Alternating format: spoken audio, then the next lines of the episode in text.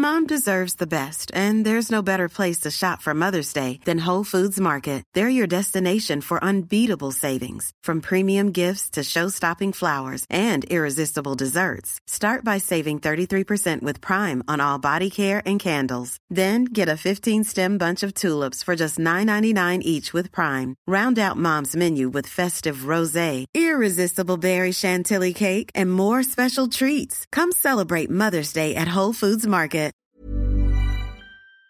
Gute Nachtgeschichten. Gesprochen von mir, Ashley. Die Tür fährt ins Schloss. Meine Schultern senken sich. Wir sind endlich zu Hause. Wir schauen uns einmal tief in die Augen und wissen beide, was zu tun ist. Koffer auspacken. Eigentlich nicht so eine große Freude. Die Freude auf eine Pizza danach viel größer. Aber das muss nun mal erledigt werden, sonst haben wir viel zu viel im Weg rumstehen. Ich habe kurz mit dem Gedanken gespielt, den Koffer einfach beiseite zu stellen und mich ins Bett zu werfen. Aber den Gedanken habe ich schnell wieder verworfen. Morgen beginnt wieder die Arbeit. Oh man, das war nicht so schlau. Allerdings hm, hatten wir auch ziemlich lange Urlaub. Dafür sollten wir schon dankbar sein, oder nicht? Jedenfalls sammelt sich die Wäsche und ich habe einen riesen Wäscheberg auf den Arm, den ich einfach in unseren Wäscheeimer werf. Gut, die Hälfte, mehr als die Hälfte ist geschafft. Jetzt noch die ganze Kosmetik einsortieren. Dabei fällt mir ein, ich kann es mir ja selbst bequem machen. Ich sage unserem Device, dass er Musik spielen soll.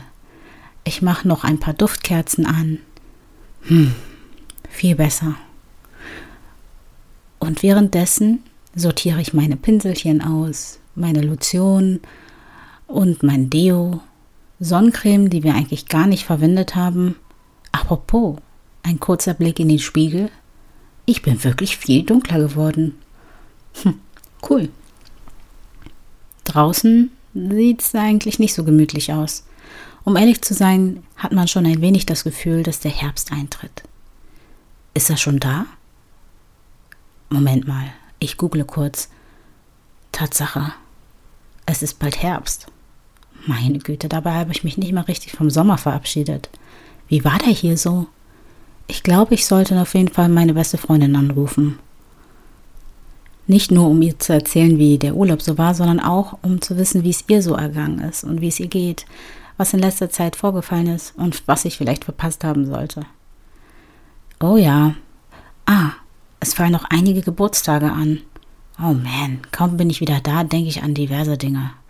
Alles, was alle anderen betrifft, wenig, was mich betrifft. Interessante Erkenntnis. Ich bin fertig. Der Koffer ist leer, der kommt auch wieder auf den Dachboden und ich freue mich auf die Pizza. Allerdings gehe ich noch kurz duschen.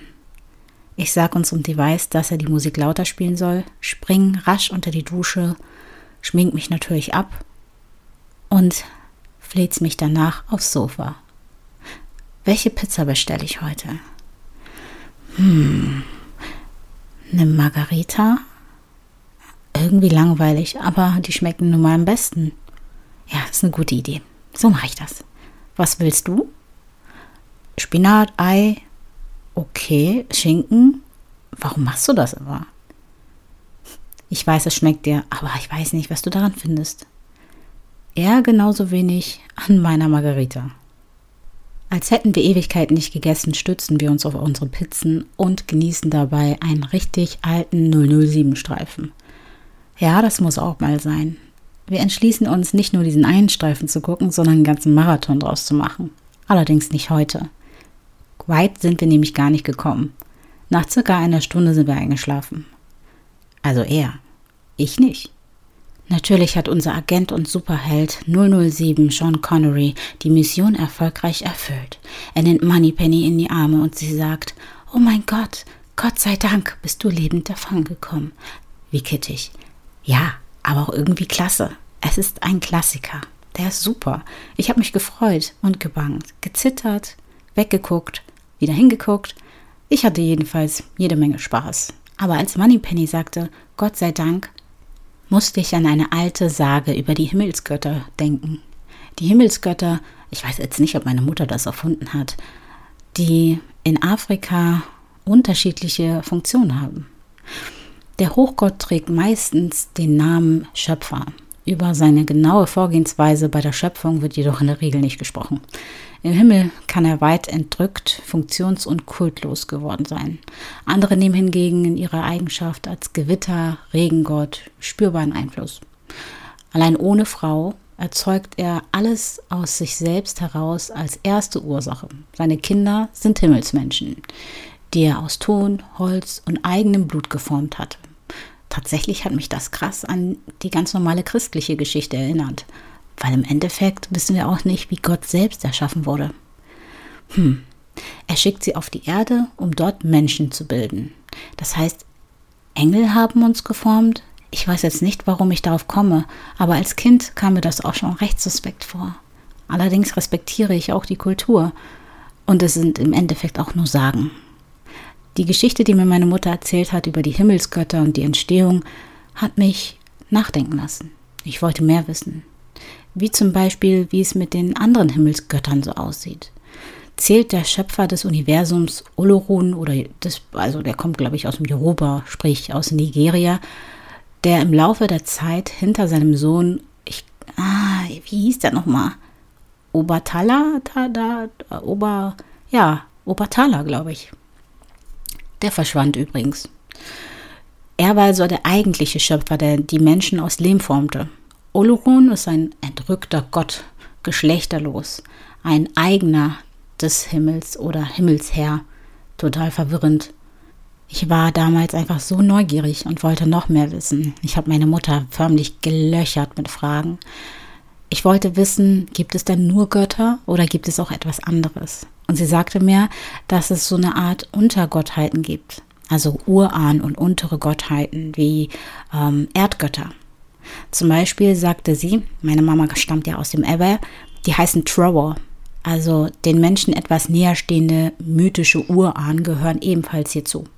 Sie entsprechen persönlichen Schutzgöttern. Die schöpferischen Urahnen stammen selbst aus Bäumen, Flüssen oder Erdlöchern und können ebenso wie Erdgötter Menschen, Tiere oder Dinge aus denselben Orten hervorrufen.